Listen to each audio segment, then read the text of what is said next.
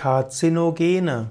Karzinogene sind Stoffe, die äh, krebserzeugend sind. Es gibt das Adjektiv kanzerogen und das bedeutet krebserregend und Karzinogene sind diejenigen Stoffe, die kanzerogen sind, also krebserzeugend oder auch krebsbegünstigend. Man kann verschiedene kanzerogene Stoffe unterscheiden, verschiedene Karzinogene.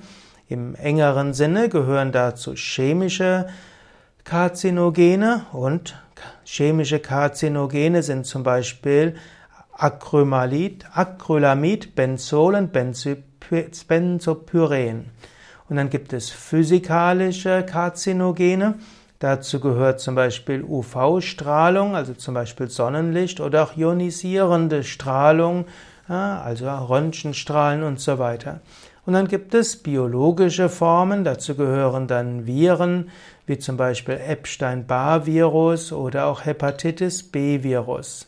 Und manche der Toxine, die zum Beispiel auch in Pflanzenstoffen enthalten sein können, sind dazu gehören Mykotoxine und Aflatoxine. Diese alle können karzinogen werden, wirken.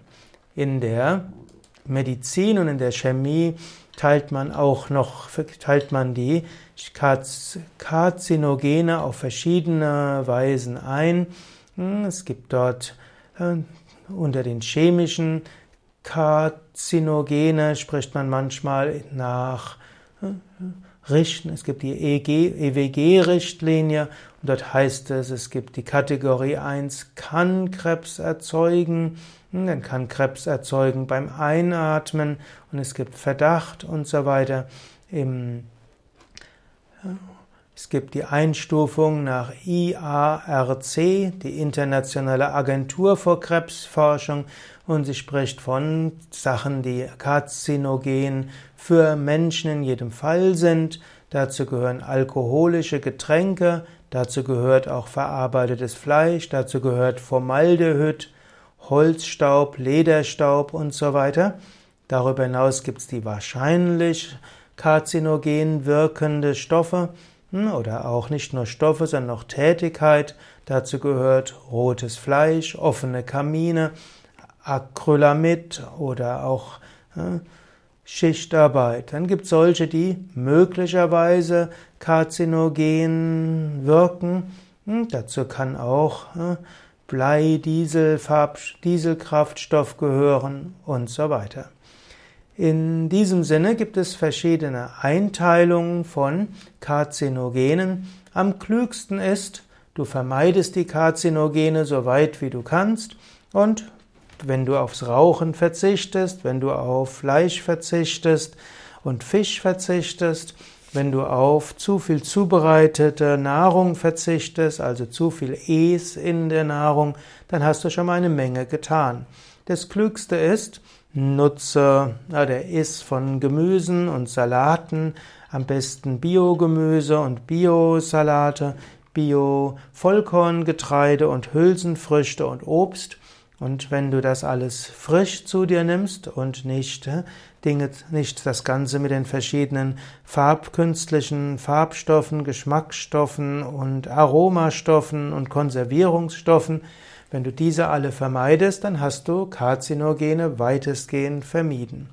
Achte aber auch bei Wildkräutern darauf, dass es gesunde Wildkräuter sind. Smoothies zum Beispiel sind sehr gut. Es gibt ja nicht nur Karzinogene, sondern auch krebsvorbeugende Stoffe und da gibt es eine ganze Menge, was Mutter Natur uns zur Verfügung stellt, aber dort ist wichtig zu wissen, was du dort verwendest.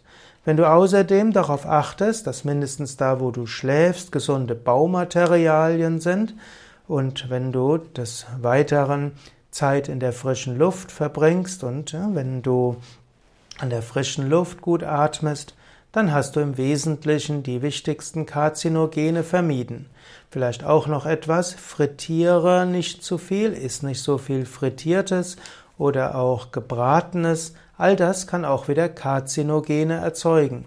Also Karzinogene können auch erzeugt werden durch die Art der Zubereitung. Und was manche vergessen, auch offener Kamin oder auch offenes Feuer hat auch gewisse Karzinogene. In diesem Sinn, es mag sehr romantisch sein, einen offenen Kamin zu haben, und wenn du das ab und zu mal machst, mag es nicht schädlich sein, aber regelmäßig davor zu sein, ist nicht so gut.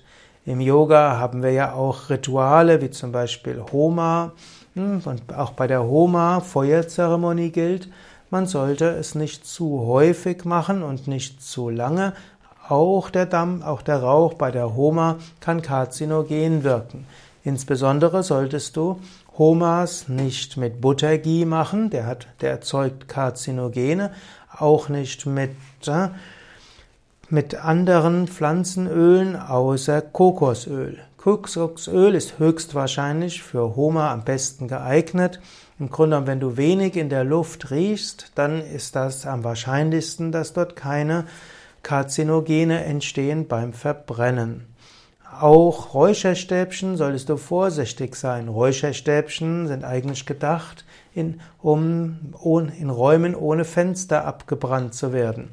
Wenn du also in deinem Raum oder in deinem kleinen Meditationsraum oder Schlafzimmer Räucherstäbchen abbrennst, brenne nicht mehr als einen Zentimeter ab oder einen halben Zentimeter. Das reicht aus, um einen angenehmen Geruch zu erzeugen, ohne dass zu viel Karzinogene im Rauch sind. Ja, soweit zum Thema Karzinogene, krebsfördernde Stoffe, die man nach Möglichkeit vermeiden sollte. Eine gesunde Lebensweise, eine gesunde Ernährung ist wichtig, aber eben auch Vermeidung von allem, was Verbrennen oder zu starkes Erhitzen ist.